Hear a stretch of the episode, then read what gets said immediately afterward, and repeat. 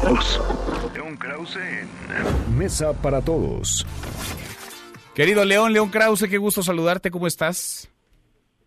Hola Manuel, ¿cómo estás? Bien, a todo dar, pues eh, por un lado aplausos, ¿no? A papachos, la firma del Temec, y por el otro, ayer Donald Trump de nuevo hablando del muro y diciendo, asegurando que México ya está pagando por él. ¿Cómo la ves, León?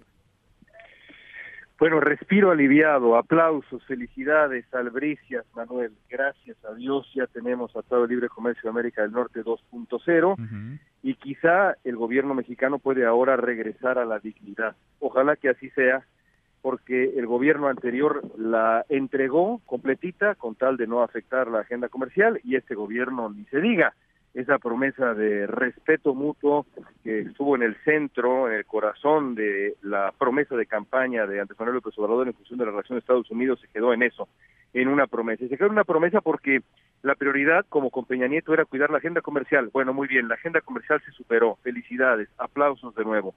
Ahora espero que en lo que resta del gobierno de Donald Trump, que puede ser poco o puede ser mucho, el gobierno mexicano tenga ciertamente otra cara frente al, al gobierno estadounidense. Tendríamos que contestar, vaya, había dicho el propio entonces candidato Andrés Manuel López Obrador que a cada afirmación, que cada agresión habría una respuesta. León, deberíamos contestarle y cómo a Donald Trump este tipo de discursos que parece conforme se aproxime la elección de noviembre próximo se van a convertir en algo pues cada vez más frecuente, más constante.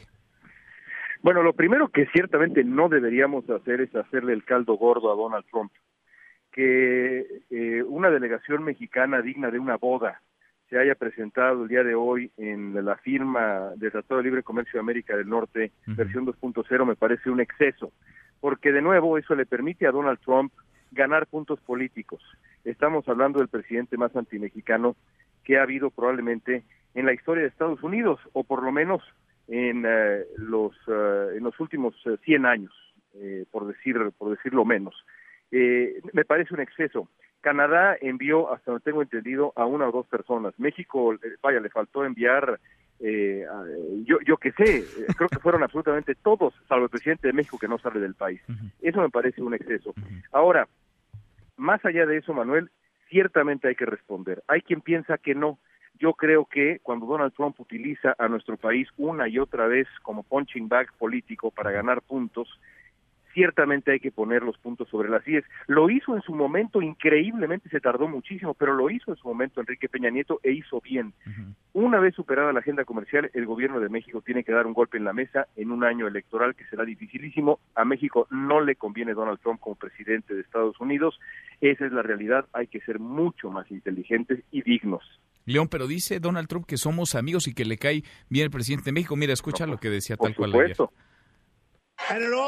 Y con todo el respeto a México, nos agrada mucho México y nos estamos llevando muy bien con México. El presidente es mi amigo. Creo que está haciendo un trabajo increíble. Es una situación difícil, pero México, de hecho, pronto lo verán, está pagando por el muro. Pues con esos amigos, León, ¿cómo es? Bueno, a los autoritarios y a los narcisistas eh, la definición de la amistad es la quiesencia. Y por supuesto, si el gobierno mexicano eh, se, ha pasado los últimos eh, meses, ya, ya más, incluso años, este gobierno y el anterior, sobre todo este, diciéndole que sí a Trump en absolutamente todo y haciéndolo lo que Donald Trump quiere en la agenda comercial y migratoria, por supuesto que nos quiere mucho y considera un amigo personal Andrés Manuel López Obrador. esa, esa es la, esa es la, la realidad, Manuel.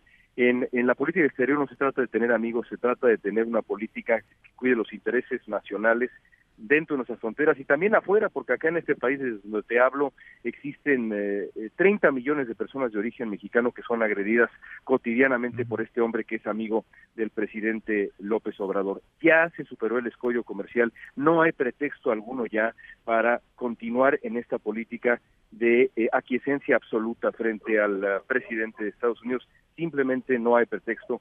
Yo esperaría que las cosas que las cosas cambien, creo que no van a cambiar, pero yo esperaría que así ocurriera. Frente a quien va además sembrando odio desde antes, incluso de arribar a la Casa Blanca. Nada más para que no digan, León, que no metemos las dos caras de la moneda. Esto le contestó, o más bien no le contestó, el presidente López Obrador en la mañanera Donald Trump. No hay que olvidar, aunque nosotros no tenemos por qué meternos a esos asuntos, nada más tener en cuenta que hay elecciones en Estados Unidos. Entonces es un tiempo especial nuestra relación con el gobierno de Estados Unidos es buena, no queremos pelearnos. Miren, amor y paz. Y aunque nos eh, cuquen, no nos vamos a enganchar. Amor y paz, aunque lo andes cuqueando, ¿ya ves, León? Sí, sí. Sí, viene, está, ah, eh, para el presidente de México las elecciones en Estados Unidos han durado cinco años aparentemente, ¿no? Eh, él, que, él piensa que es una provocación. Lo que es una provocación es lo que ha hecho Donald Trump con él y con su equipo de política exterior a los que ha eh, convencido, estoy siendo elegante, Manuel, convencido de adoptar las medidas más agresivas de la historia moderna de México contra los migrantes centroamericanos. Si el presidente de México dice que a él no le gusta picar anzuelos, pues debería comenzar por no picar el anzuelo eh, que le han tirado eh, desde Washington, eh, anzuelo al que picó, al que tomó él y su equipo de política exterior en los primeros cinco minutos con tal de evitar que se afectara la agenda comercial. Insisto, se acabó la agenda comercial, es hora de, es hora de reaccionar y de hacerlo con verdadera dignidad, como se nos prometió a todos en campaña. Pues lo veremos si lo platicamos, si es que ocurre, y si no, también, León, un abrazo. Igualmente, gracias. Gracias, muy buenas tardes. Mesa para todos.